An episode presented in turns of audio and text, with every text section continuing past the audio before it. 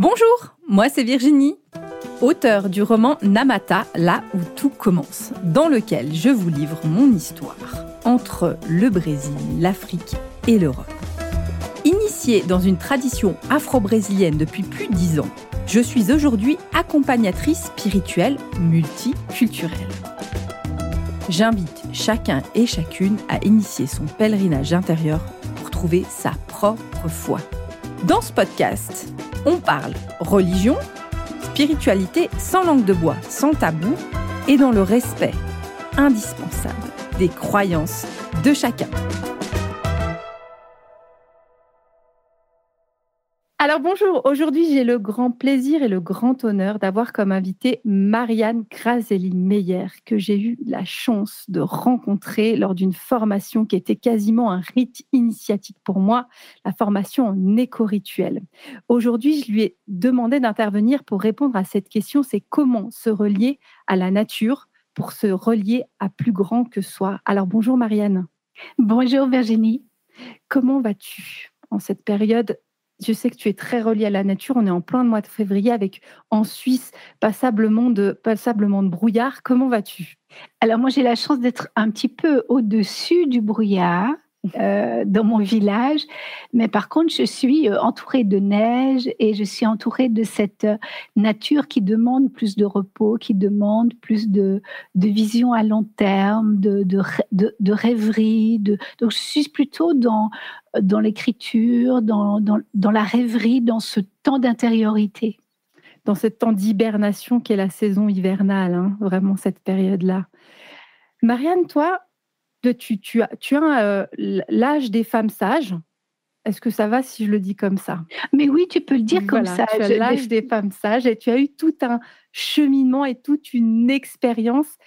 Pour moi, si j'avais quelque chose à ressortir de ce que j'ai pu regarder avant de faire cette interview, c'est l'axe, c'est les femmes et l'axe, c'est la nature. Mais là, je le résume qu'en deux mots. Est-ce que tu peux nous parler, toi, et nous expliquer si c'est possible? D'expliquer qui est Marianne et, qu'est-ce qui l'a fait vibrer et qu'est-ce qui l'a fait euh, s'impliquer autant auprès des autres. Alors, ce qui m'a fait vibrer d'abord dans ma vie, c'est la musique. Euh, je suis d'une famille de musiciennes. Et euh, ce qui m'a fait vibrer ensuite, c'est ma famille, mon, mon, lien à mes enfants que j'ai eu très très jeune. Ce qui m'a fait vibrer ensuite, c'est le fait d'avoir besoin de me redécouvrir une fois qu'il y a eu les premières, bah, les premiers gros chocs, euh, divorce, euh, séparation, euh, l'impression d'être seul au monde, de, devoir affronter la vie avec, peu de moyens. tout ça a été rapidement là dans, dans ma vingtaine, tu vois, et, et j'avais besoin à un moment donné de me demander quelles étaient mes racines, parce que je ne savais plus je ne savais plus du tout qui j'étais. Donc c'est vraiment en partant de moi. D'ailleurs, je me rends compte que tout ce qui a suivi, puisque tu dis je suis une ancienne, effectivement, mais tout est toujours parti de moi et non pas d'une abstraction. C'est-à-dire tout est toujours parti d'une expérience dont j'ai tiré une certaine, enfin je ne sais pas si le mot vérité peut venir, mais ma vérité à moi, c'est-à-dire en tout cas un sens. Il y a eu des choses à vivre, il y a eu du sens à donner à ce que j'ai vécu. Et de là est venue, comme pour chacun, l'expérience et une forme de vérité. Donc j'ai été euh, rapidement comme choquée comme ça par la, par la vie et je n'ai plus su qui était, qui était Marianne à un moment donné, cette identité, tu sais. Et en plus, dire qu'on est une femme, euh, pouf, euh, surtout dans ces années-là, donc on est au tout début des années 80, euh, ça, n'avait encore aucun sens. C'était une sorte de, de pot euh, d'images factices ou alors de, femmes pionnières un peu incroyables, genre Ella Maillard, qui partait sur les routes du monde c'était un, puzzle, une sorte de kaléidoscope de ce que pouvait être la femme, mais je n'y retrouvais Enfin, j'arrivais pas à mettre la, pièce, tu sais, cette dernière pièce qui, était la mienne finalement, cette dernière pièce où on dit, ben, ça c'est une femme. Et en fait, c'est par ce travail de recherche de moi-même que m'est venue cette notion du corps. Un corps qui avait été longtemps euh, délaissé, qui avait longtemps été ben, abîmé aussi euh, par la vie et les expériences, euh, les expériences avec les autres. Imagine, moi j'ai fait mon adolescence dans les années 70, donc le, corps c'était une sorte de mise en relation complètement ouverte, mais aussi complètement dangereuse. Donc ce corps, je l'avais mis un peu de côté, et c'est par le corps qu'est revenue la nature. C'est-à-dire que je me suis rendu compte à ce moment-là que j'avais corps de femme et que ce corps de femme était lié à la nature. Et c'est vraiment là où j'ai pu à nouveau me reconnecter avec cette nature, avec son mouvement, avec son mouvement de nature, parce que jusque-là, euh, jusque-là, j'étais coupée. Ouais, j'entends quelque chose d'une Marianne qui, qui, qui, est mère, très, très jeune, qui, qui vit, une, qui traverse une forme d'obscurité, une forme de désert, euh, pas de désert, le, mot n'est peut-être pas juste, mais en tout cas une forme d'obscurité de la vie qui cherche la lumière et tu cherches dans cette lumière ta propre vérité. Je cherche ma vérité, je cherche surtout à trouver, je cherche à trouver des racines. Mmh. J'essaye de trouver une appartenance. Euh, j'essaye de trouver comment la Marianne différente des autres. J'ai toujours pensé que j'étais un petit peu un mouton noir. Comment celle qui qui pense pas les, comme les autres, qui a une sensibilité euh, artistique, enfin une sensibilité que je pensée artistique, mais ce qui est simplement une sensibilité à la vie, comment je pouvais la, la, poser à quelque part avec euh, sérénité. Et du coup, comment? Comment justement, quel processus? Un moment parce qu'il y a un moment de constat, il y a un moment de dire oui, comment on est euh, femme? Donc moi j'entends euh, post post mai 68, c'est un petit peu ça, hein complètement une révolution sociétale et une forme de libération, mais dans la libération la libération, oui, mais comment? C'est quoi notre propre liberté en tant que femme? Et là, toi, tu vis cette, cette, épreuve-là, cette étape-là, euh, et intérieurement, et, le reflet de cette société, et comment on se construit en tant que femme en ayant passé ces épreuves? Alors, je pense que c'est un processus très subtil, très lent, euh, qui a passé par la connaissance de mon corps, c'est-à-dire la connaissance de euh, de mon cycle euh, menstruel, typiquement. Ça a commencé par là, c'est-à-dire, OK, je saigne, je suis fertile, d'autres moments, je ne le suis pas. Qu'est-ce que c'est que ce, mouvement de la vie? Et peu à peu, je pense que c'est vraiment peu à peu à travers aussi ma formation ensuite d'écothérapeute, que je me suis dit, mais finalement, mon corps, puis le corps de la Terre, c'est la même histoire, ou c'est le même combat, ou c'est la même, le même besoin de reconnaissance, ou c'est... Euh, tout d'un coup, la, nature est, est devenue la grande mère. Alors, voilà, ça peut être une abstraction, la terre-mère des peuples amérindiens, parce que je me suis beaucoup intéressée à partir de, cette recherche de racines euh, à quels étaient les peuples qui étaient plus en lien avec la femme ou qui voyaient peut-être la femme autrement. Il y a d'autres peuples qui ne, voyaient pas, enfin, qui voyaient la femme avec, euh, avec sagesse, avec euh, respect. tout ça, ça m'a interpellée. C'était une recherche personnelle d'aller vers ça. Et du coup, vers ces peuple premier, la femme tout autant que la nature était respectée. Et je me suis dit, waouh, du coup, ça existe, quoi. Enfin, je veux dire, du coup, ça existe. Et euh, de cheminement en cheminement, en fait, cette, approche de la nature a été une approche de moi-même. Mais ce qui est intéressant, et c'est le thème de notre, de, notre rencontre aujourd'hui, c'est que me cherchant moi-même, j'ai cherché plus grand. Parce qu'il y a une quête spirituelle derrière. Il n'y a pas seulement la quête identitaire. Qui je suis, Marianne, ou qui je suis comme femme. Je pense que j'ai toujours eu, et c'est pour ça que cette hypersensibilité, je la nomme, j'ai toujours eu depuis, mais vraiment ma toute préadolescence, un besoin de trouver du sens au niveau spirituel.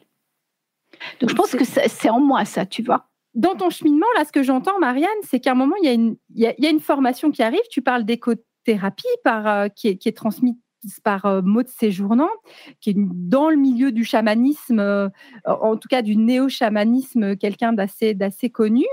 Là, moi, ce que j'entends derrière le choix d'une formation de ce type-là, c'est une quête de spiritualité. C'est ce que j'appelle la spiritualité hors des sentiers battus. C'est-à-dire que je peux imaginer, Marianne, qu'en tant que, Suisse, hein, tu viens peut-être plutôt de racines quand on parle de racines généalogiques, j'imagine avec une couleur plus protestante ou en tout cas chrétienne. À un moment, dans cette reliance, tu dis, OK, c'est pas dans ce chemin-là que je vais aller. Tiens, je vais aller explorer un ailleurs. Et du coup, qu'est-ce qui s'est passé à ce moment pour dire, OK, j'ai besoin d'aller explorer un ailleurs. Justement, hein, tu l'as déjà, tu l'as déjà un petit peu initié aussi avec ces, des traditions, euh, des traditions amérindiennes. Qu'est-ce qui se passe pour toi à ce moment-là? Alors, c'est bien que tu reviens sur ce protestantisme. Je, suis d'une famille euh, qui a et le catholicisme et le protestantisme, parce que j'ai une racine, j'ai une racine italienne, ce qui fait que c'est très, très catholique. Et j'ai euh, une racine sociale euh, dans la ville où je suis née et où j'ai grandi, Genève, qui est une, une vraiment une cité calviniste, donc ultra protestante. Donc, ce christianisme, il a toujours été là. Et même, je me suis intéressée plus tard aussi au christianisme ésotérique. Je, me suis intéressée à Maître Écart, je me suis intéressée. Enfin, je veux dire, j'ai toujours été euh, intéressée par ce plus grand. Euh, je pense que j'ai peu fait confiance aux hommes, d'une manière générale. Ils ont, ils ont peu été là pour me soutenir. Et quand je dis hommes, je dis d'une manière générale que, que ce soit les hommes ou les êtres humains, parce que j'ai eu aussi des, aussi des chocs avec les femmes euh, qui auraient dû être des protectrices dans ma vie et qui ne l'ont pas été. Et je, et je pense que je me suis tournée vers plus grand pour sentir que, mais bon sang, il doit y avoir quand même du sens à tout ça. On peut, on peut pas laisser quelqu'un grandir sans qu'il y ait, je veux pas dire une mission de vie, mais il y a un chemin il y a un chemin à suivre. C'est qui qui va m'aider à savoir où je mets le prochain pas? Parce que je ne sais pas où est le prochain pas. Et j'ai besoin d'avoir, de, trouver une confiance dans ce prochain pas, parce que tu parles d'obscurité et de lumière, mais c'est ça. C'est-à-dire, entre l'obscurité et la lumière, il y a un chemin. Et ce chemin, bien obscur, bien tortueux, bah, c'est là-dessus, j'ai envie de poser mes pas parce que je suis profondément attachée à la vie, donc j'ai envie de poser mes pas sur mon chemin de vie, mais j'ai personne pour me donner cette confiance. Donc je vais me tourner vers, euh, vers ce qui est le, le, plus grand et le plus universel en me disant mais bon sang, euh, si c'est pas ce dogme-là, si c'est pas l'autre non plus, euh, qui me donne cette confiance, qui me donne cette sérénité lorsque je prie ou qui me... J'ai foi en la vie. Voilà. Alors c'est quoi c'est quoi la spiritualité de la vie, finalement? Euh, je pense qu'à un moment donné, alors je le mets avec ces mots-là, mais je pense que je ne les avais pas, ces mots-là, à cette époque. Mais je pense que c'est ça. C'est quoi cette spiritualité de la vie? Eh ben, c'est la nature. C'est ce que les peuples premiers vont me, rappeler. C'est ce, respect de, du cycle perpétuel de la vie, qui n'est pas un chemin tout droit, mais qui est un chemin finalement en spirale, euh, en, cyclicité et ça va donner du sens à ma propre cyclicité. C'est-à-dire la reliance effectivement du cycle dans le sens féminin avec le cycle de la vie et le cycle des saisons et le cycle de la nature.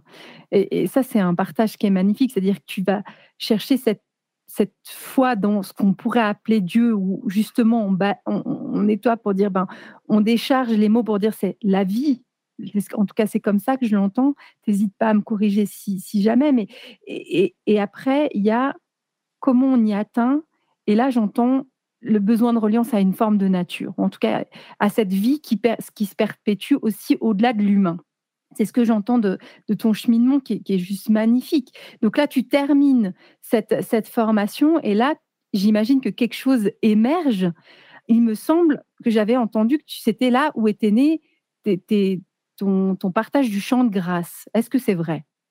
Oui, parce que pour finir cette, euh, pour être certifiée euh, euh, dans cette formation d'écothérapie, je devais mettre mes compétences au service de cette écothérapie. Et du coup, c'était quoi mes compétences? Mes compétences, c'était la musique, c'était la médecine de la voix, puisque j'avais fait des études aussi de, chant et j'étais aussi dans, cette, dans ce désapprentissage académique pour retrouver quelque chose de beaucoup plus spontané.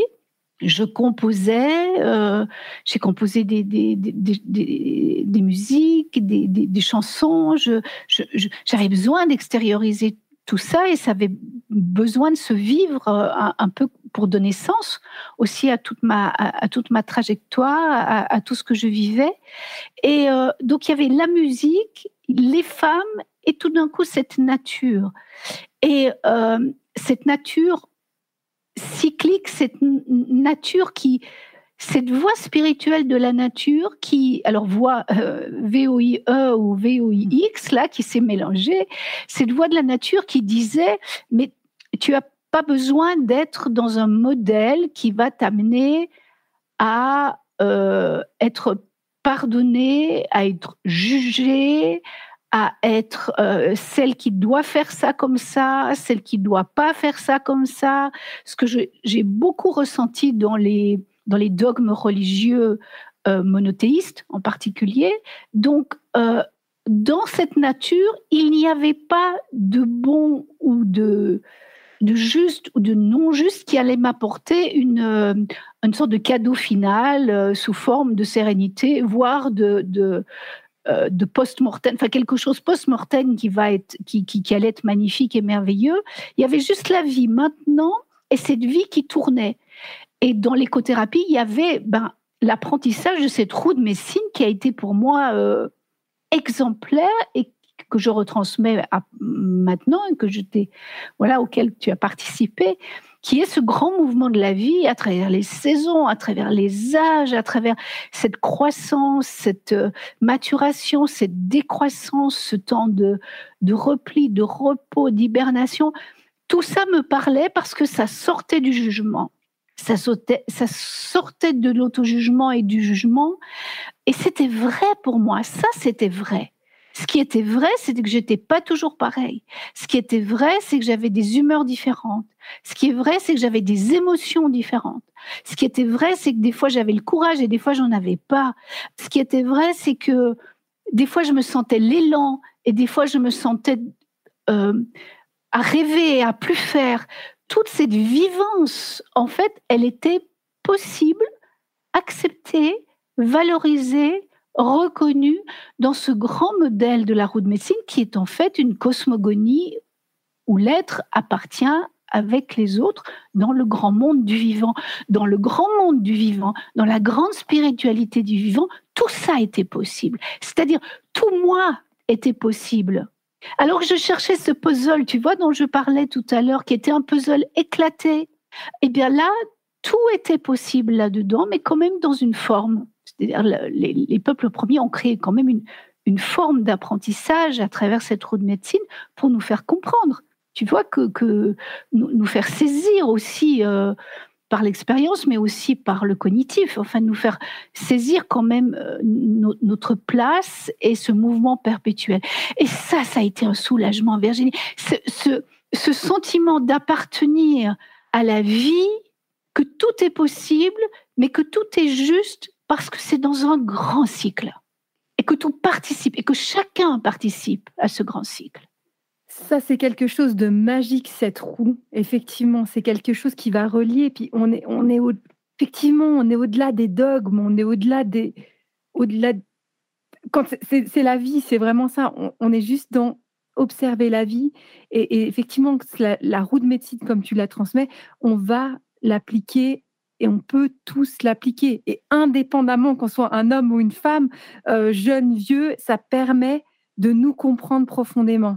Moi, j'ai eu une révélation, mais toute bête et basique, c'est que j'avais pris conscience, moi, dans, ce moment, puis à un moment, on peut prendre du recul, enfin, c'est des petites prises de conscience, mais des révolutions intérieures, c'est qu'on est dans une société qui exige qu'on soit tout au long de l'année, qu'on travaille en Suisse 42 heures, et ce tout au long de l'année. On a un petit peu de vacances en été, un tout petit peu en hiver éventuellement.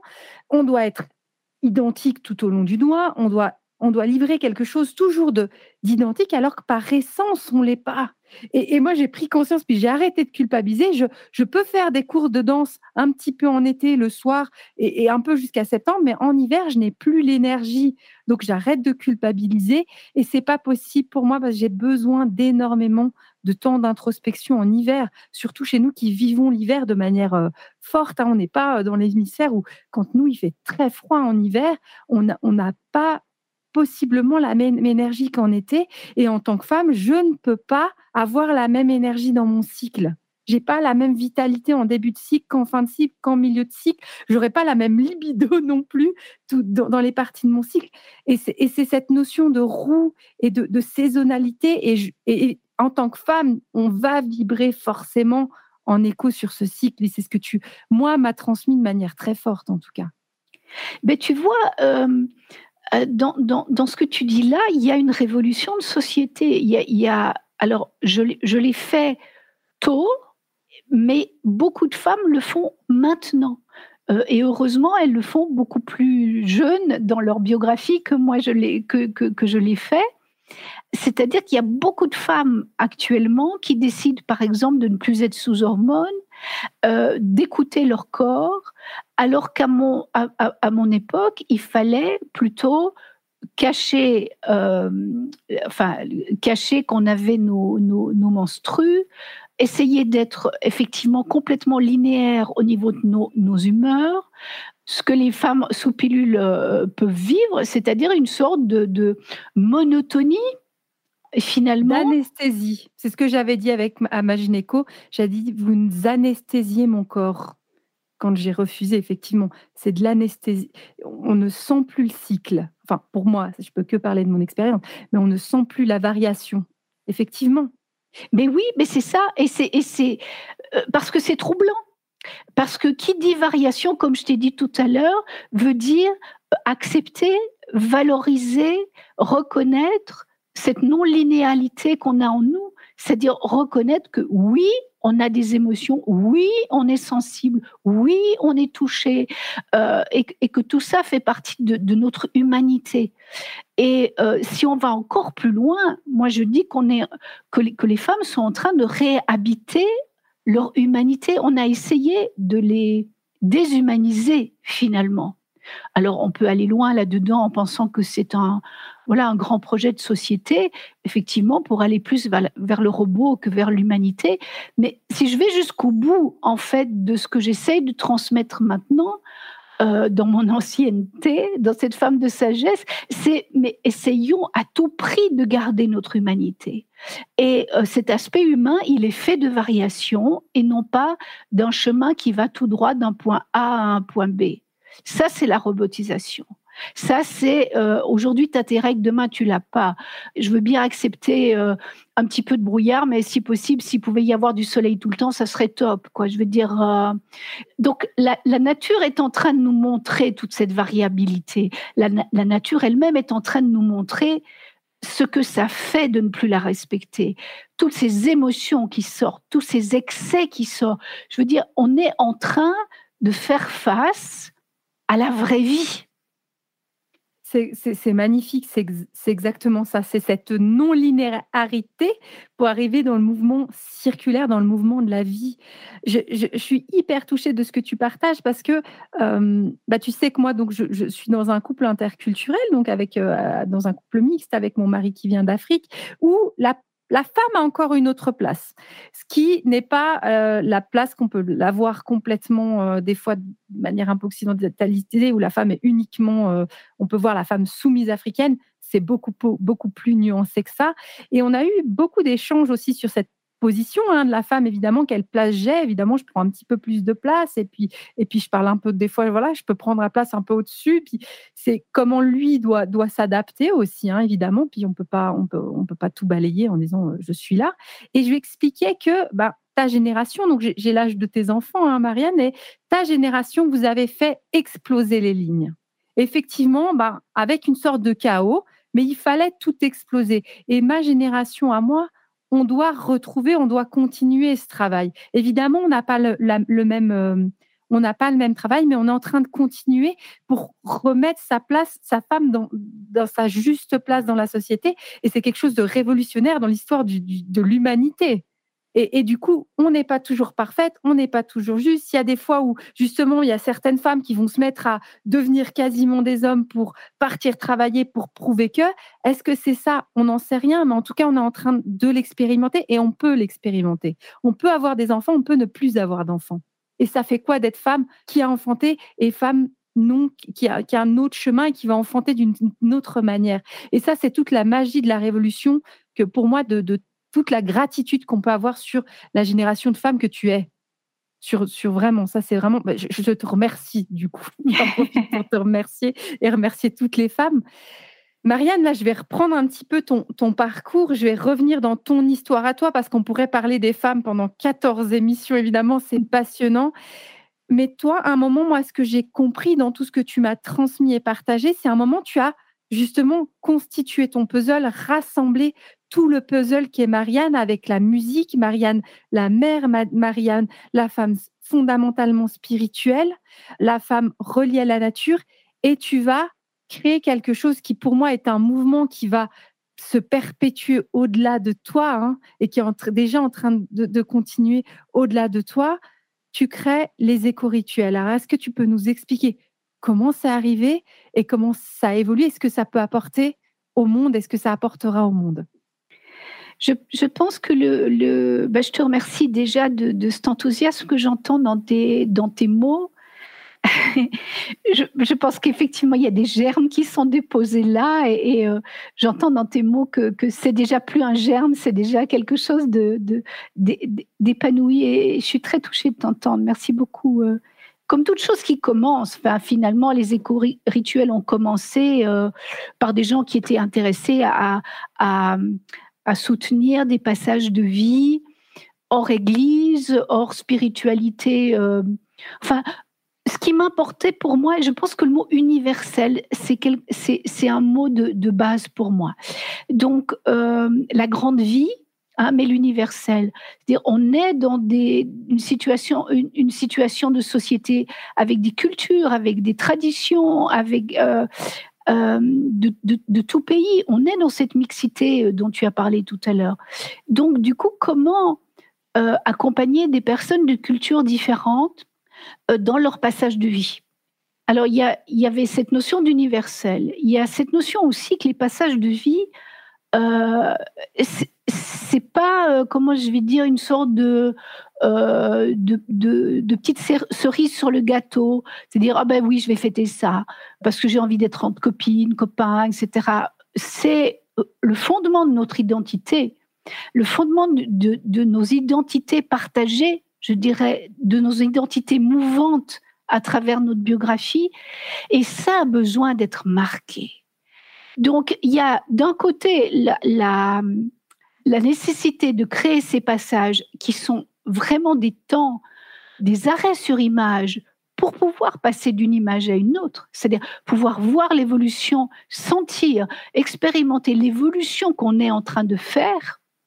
Et ça, ça donne du sens à nos vies et si d'autres cultures le font encore, euh, chez nous, ça a, été, ça a été abandonné. Et si tu parles du chaos des années 60, euh, parmi l'abandon de plein de choses où on a jeté, je dirais, le bébé avec l'eau du bain, il y a eu aussi l'abandon de plein de traditions et de, de, de jeter tout, tout, dogme, y compris avec ces passages de vie. Donc on a envoyé ça promener comme si euh, c'était plus, c'était plus nécessaire. Donc là, il y a eu une scission aussi. Donc là, je me suis rendu compte qu'il y avait un besoin vraiment identitaire de recréer ces passages de vie et de le faire dans cette euh, vénération spirituelle, dans cette foi à la grande vie. Et donc d'un côté, il y a l'écho qui est le mot euh, qui nous relie à la nature, à cette grande planète Terre, mère, et puis le rituel qui est, ben, on n'accompagne pas quelqu'un dans son chemin de vie sans le soutenir à voir le plus grand, le plus grand que soi. Et ça, ça s'apprend. Des rituels s'apprennent. Enfin, je veux dire, euh, il y a une structure, il y a. Alors, ça, c'était le début de l'enseignement. Et ce que je me suis rendu compte ensuite, c'est que pratiquant ça, ça changeait complètement notre regard, notre perception, du monde, de notre lien à la nature. À partir du moment où on rentrait dans ce réenchantement, dans cette euh, perception de, de, l'invisible, mais pas dans un truc ésotérique, dans un truc vraiment d'ouverture du cœur avec la nature, alors il y a une foi dans la vie qui nous, qui nous prend, qui nous imprègne et qui change radicalement notre lien au monde. Il y a un avant, il y a un après. C'est exactement ça quand on y vit un éco-rituel. Il, y a quelque chose et c'est sans religiosité parce que on va vivre quelque chose. Je me souviens vraiment de, de, cette phrase que tu disais à un moment, on est dans la nature, il y a un rituel qui se fait et c'est pas qu'on est en transe pendant 28 heures, c'est pas du tout ça, c'était pas ça l'éco-rituel. C'est dire un moment dans la nature, la nature te répond, il se passe quelque chose. Et quand la nature te répond, il se passe quelque chose. Puis là, on est dans l'individualité, il n'y a pas, a pas d'exemple à donner, c'est pas moi j'ai vécu ça, donc tu vas le vivre. Non, c'est par contre à ce moment-là, il y a cette foi sur on ne fait pas un éco-rituel sans qu'à un moment la personne de elle avec la nature, il se passe quelque chose. Et, dans ce passé, il n'y a que ces mots-là, mais il, y a, une puissance, il y a du pouvoir, il y a, de la confiance. C'est juste résumé dans des mots, mais il y a une reliance profonde à plus grand que soi. Quand on voit un arbre, on voit la stabilité. Quand on voit l'eau, on voit, on voit le, le cheminement. L'eau, elle va toujours trouver sa place. Elle va toujours cheminer. Et puis c'est un exemple de dire, je fais partie de cette nature. Si l'eau arrive même si on la bloque, on doit faire des constructions énormes, des barrages énormes pour la bloquer, quand même elle passera. C'est cette reliance et cette foi dans les, dans les éléments, dans l'observation des animaux. après ta formation, on ne fait plus une balade en forêt de la même manière, forêt ou dans la nature. C'est la nature, elle va être là pour communiquer. Dans la forêt, il va se passer quelque chose. Il y a un arbre cassé, c'est OK, ça dit quoi sur moi ça? Qu'est-ce qui se passe? Je me souviens d'un rituel qu'on avait fait tous ensemble où un arbre était tombé et c'était un gros arbre était tombé pendant le rituel et je crois qu'on était dans l'énergie du vent ou quelque chose qui était enfin il n'y avait pas plus fort comme réponse et en même temps c'était troublant mais il y a quelque chose où la nature répond oui, je me souviens de cet arbre qui était, mm. qui était, qui était tombé. Et du coup, on avait été euh, près de lui et on, voilà, on avait, on avait ritualisé avec lui. Ça veut dire quoi? On avait, on avait, on s'était mis dans une, dans un, certain état d'esprit euh, qui est de l'ordre de la prière, qui est de l'ordre du sacré, c'est-à-dire où je m'abandonne à ce qui est et non plus à ce que je veux. Je me laisse parcourir par la vie, par le mystère, parce que je ne comprends pas, et non pas, je ne ramène pas tout à, à moi, à mon ego, à ce que je comprends. Donc, on est là dans une voie spirituelle. Aucune voie spirituelle ne dit autre chose que, que, que cet amour, euh, parce que c'est de l'amour qu'on porte à cet arbre, parce que c'est de, l'amour qu'on voit dans cette pierre, c'est de l'amour qu'on ressent lorsque le soleil se lève le matin. Mais est-ce qu'on a encore cette capacité euh, de gratitude, de réconciliation intérieure? Est-ce qu'on ouvre encore suffisamment? Est-ce qu'on laisse le temps encore à, à ça? Et euh, c'est peut-être le chemin quotidien à ce moment-là d'une voie spirituelle. C'est plus seulement juste le temps que, où j'ai choisi d'être avec un, éco-praticien pour aller euh, célébrer ou chercher une réponse à une situation qui m'est difficile ou euh, chercher euh, à traverser un obstacle dans ma vie, de, retrouver des ressources en moi et d'aller chercher cette nature comme enseignante. Alors ça, c'est ce que le praticien va, pouvoir aider à faire, hein, parce qu'il faut, il faut déblayer quand même la route. Hein déblayer un peu le mental pour pouvoir avoir accès à ça. Donc, l'éco-praticien va pouvoir t'aider, mais après, ça peut vraiment devenir, et je pense que les praticiens, eux, euh, je le sens à travers ces années maintenant, ça devient de plus en plus vraiment une voie quotidienne. De, réenchantement, c'est-à-dire vraiment, de, comme tu dis, ne plus être avec la nature telle qu'on l'était avant. C'est ça, d'entrer dans cette universalité, dans cet amour où, euh, voilà, avec mes mots à moi, c'est Dieu et Dieu est dans l'arbre. Et du coup, il est aussi avec moi. Ça, c'est mes mots. Mais en tout cas, la vie, comme toi, tu le dis, la vie est dans la nature. C'est même si on perd toute confiance, même si à un moment, il n'y a plus rien, on peut avoir foi que le soleil, il se lève. Il va se lever. Et la lune, elle a ses cycles. Quoi qu'il se passe, c'est là. Il y a cette présence-là de ce plus grand que soi, de, de cette magie, euh, de cette magie de la nature. Aujourd'hui, est-ce que tu pourrais donner des exemples de, cas ou de situations où il est pertinent de faire appel à un, praticien en éco-rituel? Alors, je vais, euh, te donner deux exemples qu'on va trouver dans, toute spiritualité. Quand est-ce qu'on a besoin de spiritualité? Quand est-ce qu'on a besoin de, prendre un temps différent pour se retrouver? C'est souvent euh, d'abord quand il y a une épreuve ou quand il y a une perte, quand il y a quelque chose qui ne va pas. un petit peu comme la douleur qui, qui nous fait nous, nous rappeler qu'on existe Malheureusement, c'est comme ça. C'est souvent quand on souffre qu'on se rend compte qu'on existe. C'est au moment où on a une perte, une, quelque chose de difficile à traverser, qu'on va se dire mais j'ai besoin d'aide. Et la, la spiritualité, le chemin spirituel est une voie d'aide. C'est une voie de réconfort, c'est une voie d'aide. J'ai besoin d'avoir une, une, réponse ou j'ai besoin euh, d'avoir accès à des ressources, j'ai besoin de savoir où, comme je disais tout à l'heure, où, ce chemin tortueux m'emmène. Donc, souvent, c'est la personne demande de l'aide ou du soutien lorsqu'il y a quelque chose qui est difficile dans sa vie. Donc, euh, ça peut être à un moment de deuil, de perte. Dans ce deuil ou cette perte, je dirais tous les petits deuils que nous faisons parce que nous avons, en fait, nous ne nous rendons pas compte. La société va très très vite, Virginie, en ce moment. Donc, on ne se rend plus compte le nombre de deuils et de pertes qu'on doit faire sur une seule année, par exemple. On, déménage, on, change de compagnon, de compagne, on change de métier, on fait des reconversions professionnelles, on, nos enfants grandissent et il n'y a plus personne à la maison, euh, les enfants vont à l'école. Euh, c'est incroyable le nombre de situations où on peut voir qu'il y a un avant et un après. Et, donc, la demande de rituel va se situer là au milieu, dans là, je suis en train de quitter quelque chose que je connais et j'ai besoin de, ressources pour pouvoir ou d'avoir foi dans la vie euh, pour aller vers quelque chose que je ne connais pas.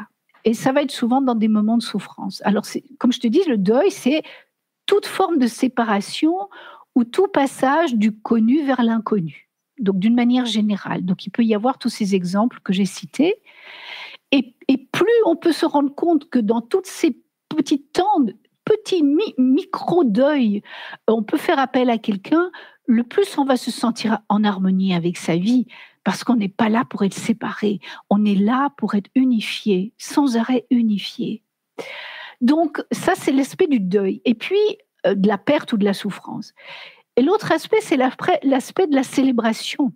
C'est-à-dire que on a aussi pas seulement euh, des temps douloureux, on a des temps d'émerveillement, on, on a des temps sublimants d'amour, euh, de connexion où on a juste envie de faire une chose, c'est de célébrer, c'est de dire oui, puis de dire merci, et puis de dire waouh, moi j'ai envie, euh, moi j'ai juste envie de dire combien je l'aime, j'ai juste envie de dire combien maintenant je me sens femme, j'ai juste envie de, tu vois, célébrer.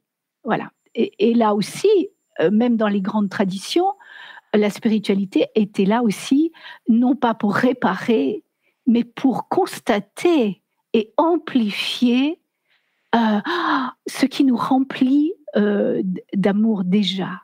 Donc il y a cet aspect de célébration et c'est vrai que le, vivre en nature et sentir combien notre amour peut rejaillir sur l'amour des autres, comment notre petit amour qu'on célèbre il est l'amour de la vie tout entier. Combien ce petit amour euh, qu'on contient, il peut se donner dans la célébration à tous ceux qui en ont besoin.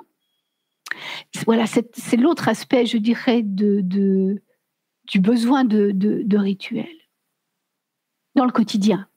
Dans le quotidien, c'est magnifique parce que c'est là où on voit qu'on est dans célébrer les moments de passage. Euh, effectivement, ton podcast arrive après comment on célèbre les passages de la vie? Et c'est toute une série de, podcasts que j'ai fait sur l'importance de, de marquer. Il y a les grands passages, il y a tous nos petits passages. Puis là, tu l'as fait de manière magnifique. Euh, je parlais dans le podcast précédent de, d'une fausse couche qui est complètement banalisée dans notre société, surtout si on est dans les premières semaines, euh, vraiment. Et, non, et on, on va marquer ce temps-là Et dans le couple, on peut le faire. Il y a, des rituels qu'on peut réinventer, qu'on peut, ou justement faire appel à une praticienne en éco-rituel pour dire la vie est passée, on marque. C'est bien, c'est pas bien, on c'est juste, on marque. Et pour pouvoir faire de la place de manière sereine euh, à, ce qui va venir après, c'est aussi ça. Quand on marque le passage, on est prêt pour ce qui vient après. Merci beaucoup pour ce, partage, Marianne. J'aimerais revenir parce que j'ai vu qu'en novembre, tu avais, sorti un, dernier livre qui s'appelle La nature guérisseuse et qui, pour moi, est peut-être euh, l'aboutissement aussi de, tout ce travail, de, tes ouvrages précédents aussi. Oui, j'ai l'impression que chaque, chaque ouvrage euh, est l'accomplissement de celui qui était d'avant. Euh, parce que là aussi, il y a différentes portes d'entrée pour rentrer dans, dans ce lien à la nature. Euh, ça peut être uniquement dans les rituels ou bien ça peut être dans l'apprentissage de cette roue de médecine et de la cyclicité.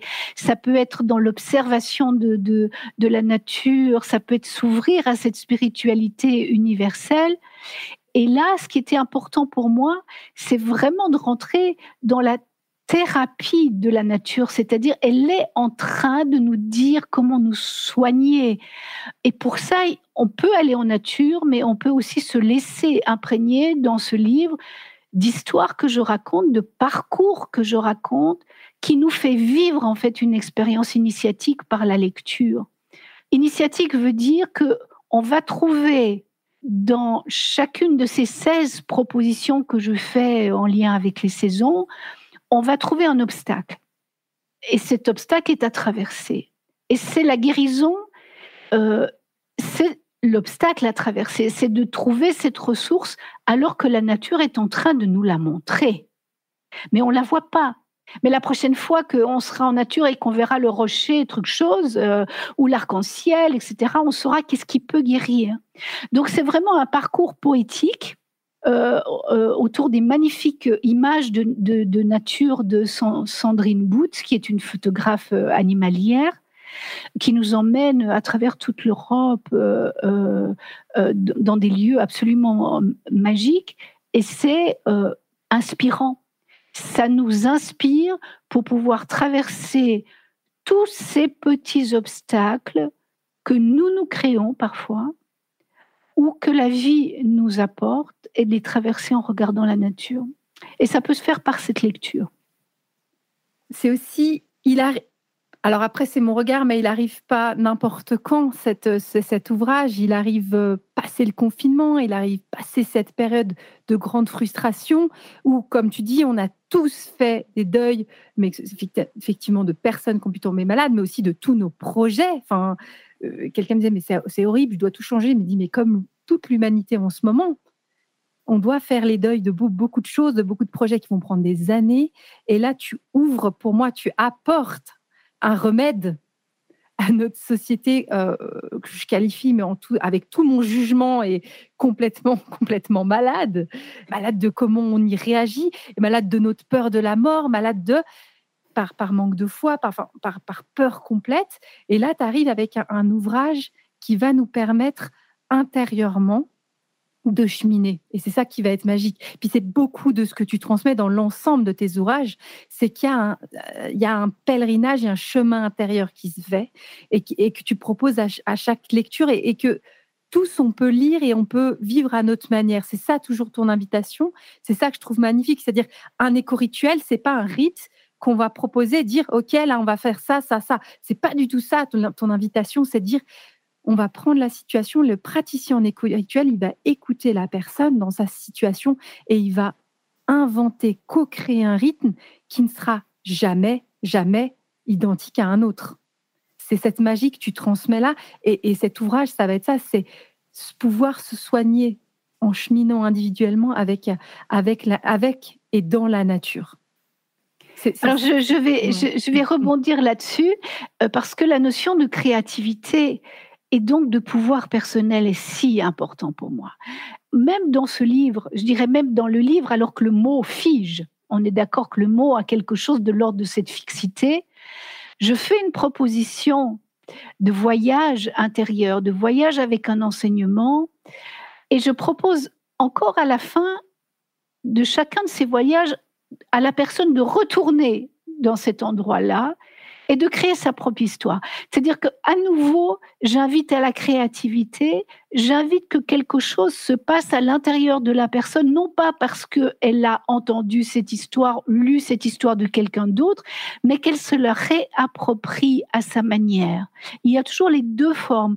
Et je pense que là, c'est quelque chose que je porte. Voilà, ça fait partie de, quelque chose que je porte dans cette rébellion au dogme, dans cette rébellion à, l'autorité, dans cette euh, euh, où je veux absolument que, la, vie passe à travers nous toujours telle que nous, nous la colorons, telle que nous la nuançons, pour que nous soyons libres, nous soyons guidés et libres à la fois vraiment, enfin, tu, partages quelque chose de très touchant, Marianne. je crois que les mots, ils sont parfaits. C'est la liberté, la créativité individuelle pour se reconnecter à cette, à cette universalité hein, dont tu parlais tout à l'heure, à cet amour à la vie. C'est les mots qui ressortent le plus fort pour moi. L'universalité, l'amour, la vie et l'indépendance de, en tant que femme, en tant, qu'être humain, à une reliance à quelque chose, à une foi, en tout cas quelque chose que chacun va vivre à sa manière. Moi, j'aimerais juste partager, Marianne, ce que, la, cette transmission, te rencontrer ce que ça m'a apporté, si ça va pour toi. C'était un cheminement. Cette formation, je l'ai quand même faite en 2018, donc ça remonte à quelques années maintenant.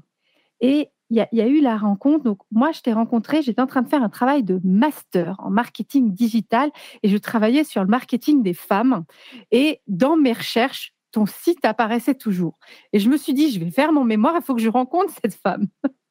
j'ai pris contact après avec toi avec cette intention de dire, ben voilà, moi j'ai ma foi, j'ai ma religion qui est dans une tradition bien particulière qui n'est pas la nôtre et j'ai besoin de faire le pont avec quelque chose d'universel.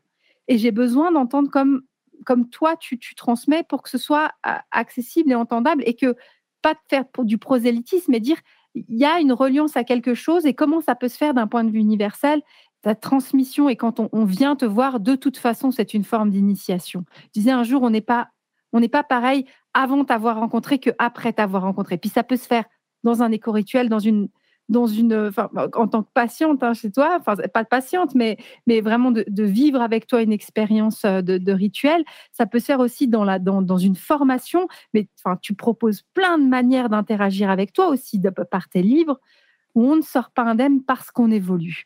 Et je dirais même ça, en, en ayant plusieurs années dedans, c'est toujours en train de grandir. Et ça prend du temps d'intégrer tout ce que tu as, à, transmettre de toute une vie de sagesse, euh, d'épreuves et d'expériences. Et ça mûrit pour dire, il y a des fois où je me dis, ah, mais c'est ça qu'elle a voulu dire à ce moment-là. Et je me le dis ça encore, y a, encore maintenant. Et c'est ça que je trouve magnifique dans ton partage, c'est que tu transmets une petite graine et on voit au fil des années comme ça, ça va devenir un baobab. mais sur une vie. Hein. Mais c'est ce cheminement-là. Et, et, moi, je voulais te remercier parce que tu es une des personnes marquantes, moi, dans mon évolution spirituelle. Et je recommande évidemment toute personne d'aller s'intéresser et de lire tes ouvrages et même d'aller suivre cette formation, que ce soit pour un cheminement individuel pour, ou pour accompagner l'autre, quelle que soit son, son approche thérapeutique en fait, ou, ou d'accompagnement de manière globale. Tu me touches beaucoup, je te remercie beaucoup, Jenny.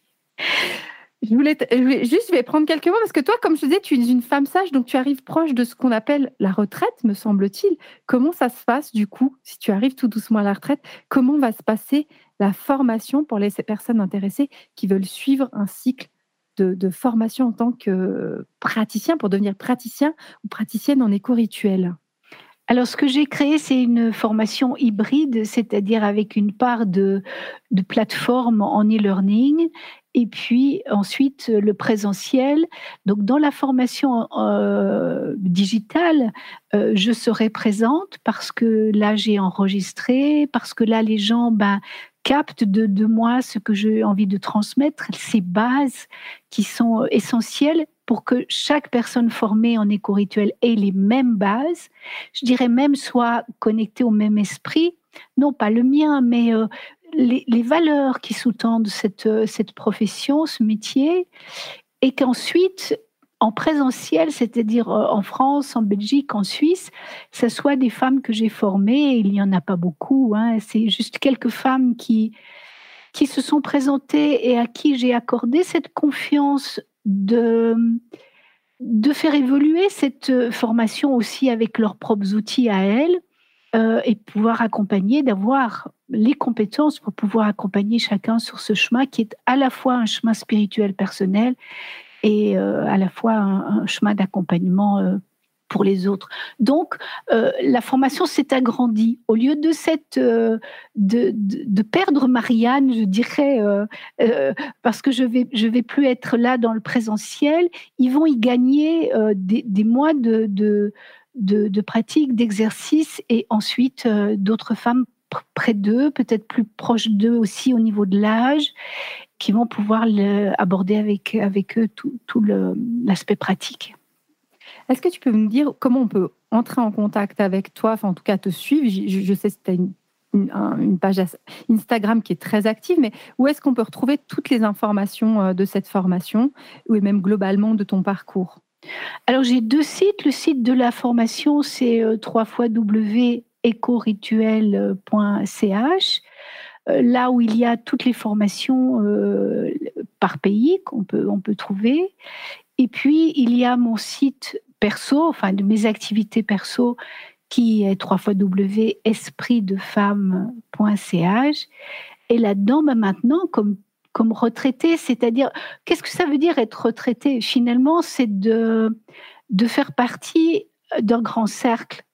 En fait, je, ne suis pas retraité dans le sens du retrait. Je fais d'autant plus partie d'une communauté. C'est-à-dire, au, lieu d'être au-dessus, de planer un peu comme un esprit au-dessus d'une communauté, je, je, rentre dans le cercle.